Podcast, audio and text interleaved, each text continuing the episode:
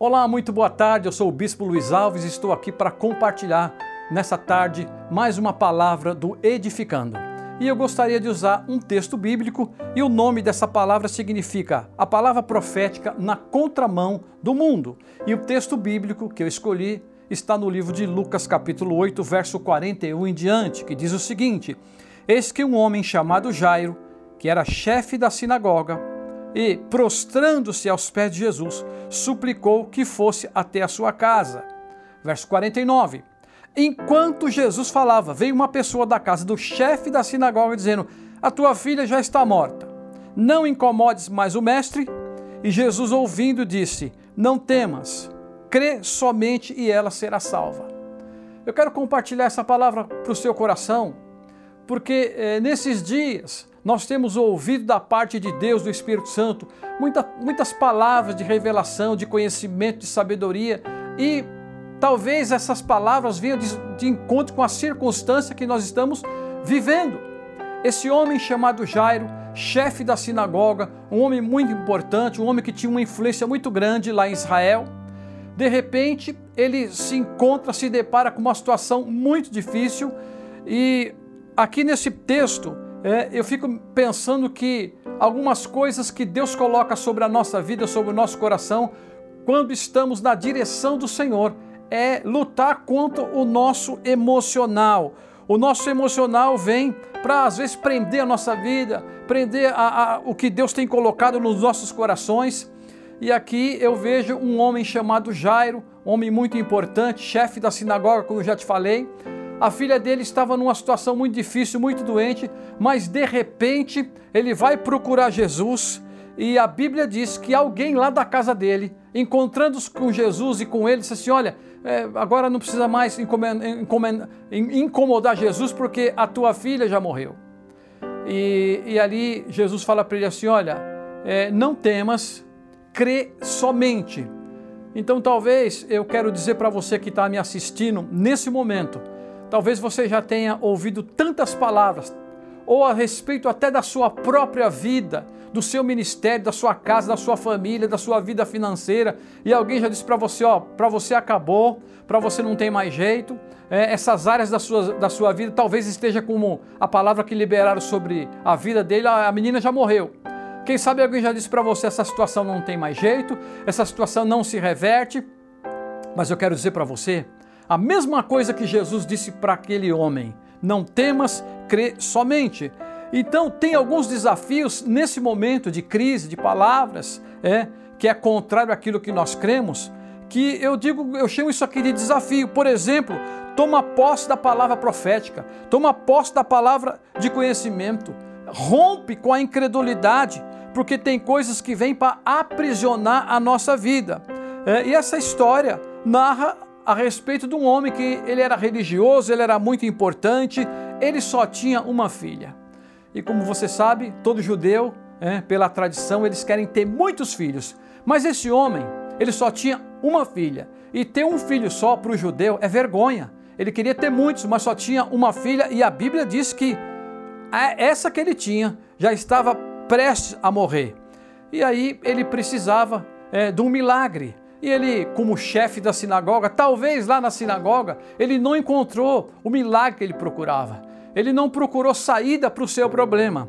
Então, ele sabia que ali perto de Jerusalém tinha um homem é, e tinha alguém, e claro que é Jesus, que poderia fazer algo para ele.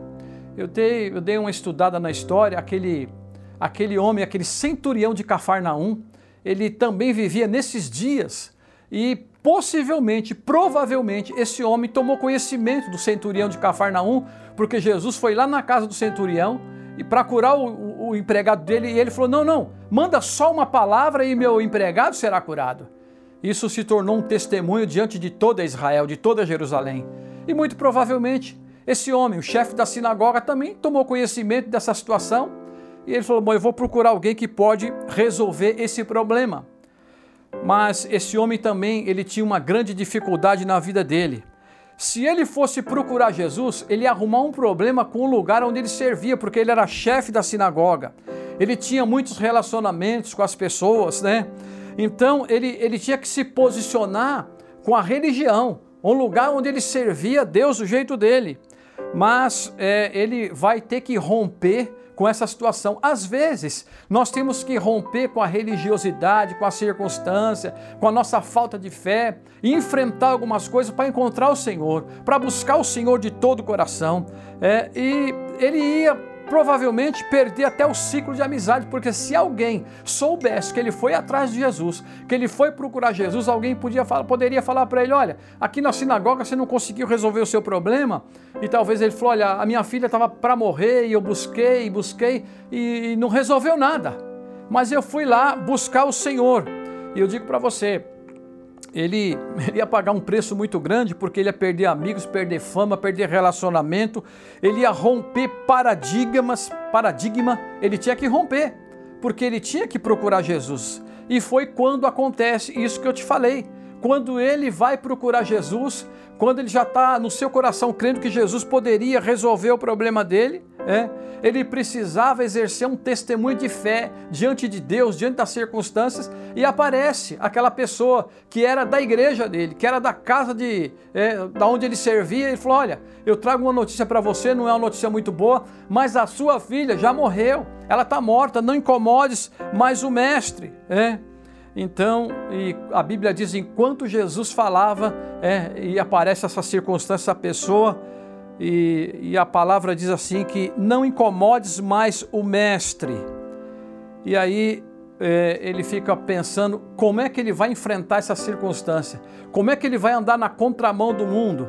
Ele poderia voltar e falar: bom, então vamos preparar o velório, a menina está morta. Mas não, ele creu na palavra de Jesus. A palavra profética veio sobre a vida dele e ele segue com aquela palavra que veio sobre o coração dele. Então, é, eu quero dizer para você que muitas vezes nós precisamos nos empenhar, afinar o nosso coração na igreja, é, na nossa casa, no, no, nosso hall de amigos, que eu sei que numa conversa como essa, Deus pode estar falando com você aí na sua casa. Como Sara, por exemplo, um dia ela, ela recebeu um diagnóstico é, de, de tantas circunstâncias e tinha passado tanto tempo e ela já tinha acabado, já tinha se convencido que nunca seria mãe. Mas um dia chega um homem de Deus, chega anjos ali, eu creio que representado pelos, pelas hostes celestiais, e liberou uma palavra sobre aquela mulher, ela riu, ela, ela deu uma risada e assim, ela, eu acredito que ela riu da circunstância porque ela já pensou, bom, sou velha, meu marido é velho, como é que eu, como é que eu vou gerar um filho? Mas aquela palavra profética, aquela palavra de revelação veio na contramão do mundo, dizendo que uma mulher velha, uma mulher que não tinha recursos para gerar um filho, mas Deus falou: Eu sou Deus do impossível e Deus é o nosso Deus do impossível. Não há impossíveis para Deus. E você que está me assistindo aí, crê nessa palavra. Eu não sei qual é o seu impossível, eu não sei qual é o problema, eu não sei o que você ouviu, eu não sei o que falaram para você, mas eu quero liberar uma palavra profética sobre a tua vida, sobre a tua casa, o teu ministério, é, que o Senhor, ele tem poder para cuidar de todas as coisas. O Senhor é aquele que pode fazer nova todas as coisas. Então, na questão de experimentar o milagre, é, a gente tem que entender e, e colocar toda a nossa fé, toda a nossa confiança em Deus. A Bíblia diz que sem fé é impossível agradar a Deus. Então, para agradar a Deus, eu tenho que fazer o seguinte: eu tenho que colocar o meu coração acima das circunstâncias, acima das dificuldades, como Sara, né? Na verdade, Sara não fez nada, ela nem creu. Mas em Romanos 4, 17 em diante ali, a Bíblia diz que Abraão creu contra a esperança. Ele não tinha mais esperança, mas ele falou: Eu vou crer contra a esperança. E sabe o que ele fez? A Bíblia diz que ele creu dando glória a Deus. E passava é, o tempo da, da visitação de Deus e glória a Deus. A mulher não engravidava, glória a Deus. A circunstância não, não, não se transformava, glória a Deus, glória a Deus, glória a Deus. E a Bíblia diz que porque ele estava certíssimo da promessa, crendo naquela palavra, crendo naquela visitação de Deus, a Bíblia diz que aquela mulher, como Abraão, foi chamado é, pai das nações. E ele creu, é, esperando em Deus, dando glória a Deus, estando certo que Deus iria fazer aquilo que ele falou. Então, hoje em dia, eu, eu, eu, creio no meu coração, existe uma forte revelação, uma forte verdade. Eu vivo assim, eu fico naquilo que Deus falou, independente do que eu estou vendo. É, às vezes os nossos olhos não conseguem ver nem enxergar o que Deus está fazendo. Mas eu quero dizer para você, é, é, um tempo de uma visitação muito grande de Deus na nossa igreja, no nosso ministério. Nós estamos vivendo palavras proféticas, palavra de revelação, palavra de conhecimento. E eu quero dizer para você, quero profetizar na tua vida. Confia no Senhor, espera nele. Ah, bispo, mas tem uma situação que parece que é irreversível. Parece para você parece para os homens, parece para os médicos, parece para os advogados, parece para tanta gente, mas eu digo para você, confia no Senhor, coloca a tua fé no Senhor, como Abraão fez. Abraão chega lá no Senhor e coloca a sua fé, ainda que demorasse tanto tempo como demorou, mas ele nunca desistiu. Eu quero dizer para você, não desista, coloca o seu coração no Senhor. E a Bíblia diz nessa história que Jesus chega lá na casa de Jairo é, e tem já um, um cenário pronto, um velório pronto, gente chorando, é, e Jesus entra lá. A Bíblia diz que riam-se dele, porque ele falou: a menina não está morta, a menina só dorme. Eles começaram a rir de Jesus, mas Jesus entra lá nos aposentos e fala: Olha, é só o pai e a mãe da menina aqui. E Jesus começa a orar, e aquela situação se reverte o que era morto, o que não tinha condição de, de se reverter, Jesus vai lá e reverte. Quero profetizar na tua vida.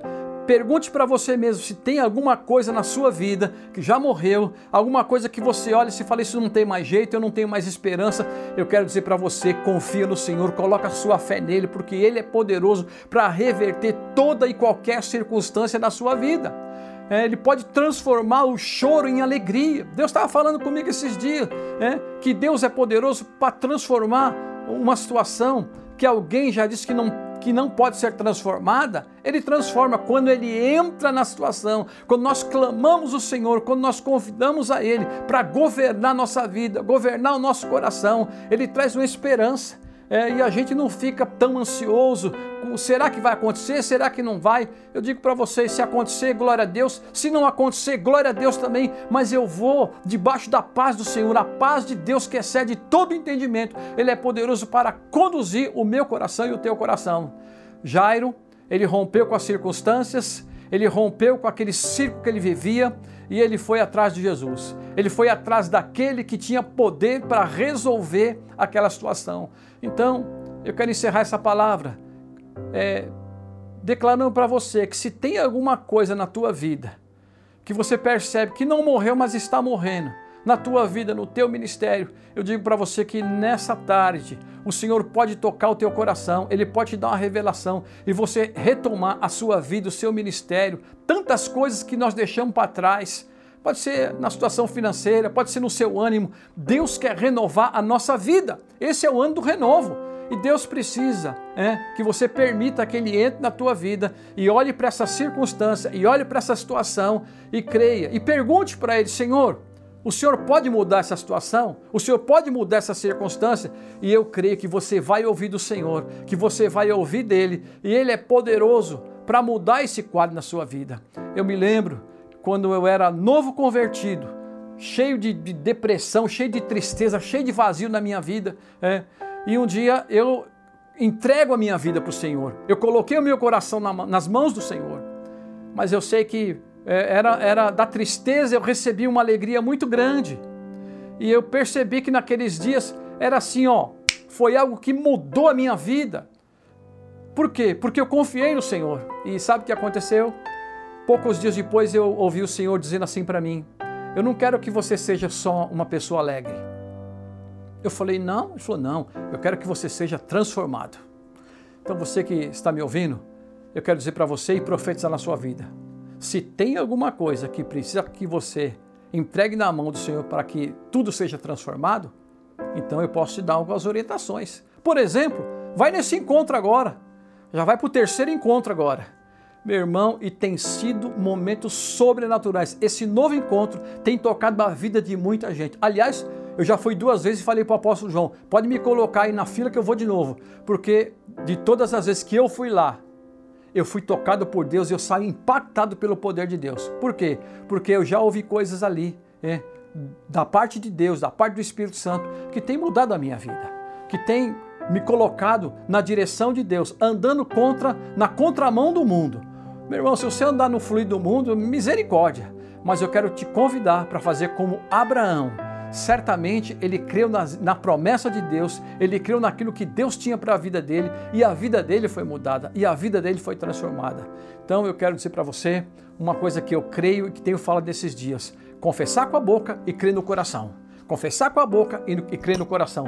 Isso é o que eu tenho feito e eu quero abençoar a tua vida, eu quero abençoar é, nessa tarde o teu coração e dizer para você: continue assistindo esses edificando, porque essa palavra é para edificar a sua vida, o seu ministério, a sua casa. Amém? Beijo no coração, Deus abençoe e até a próxima.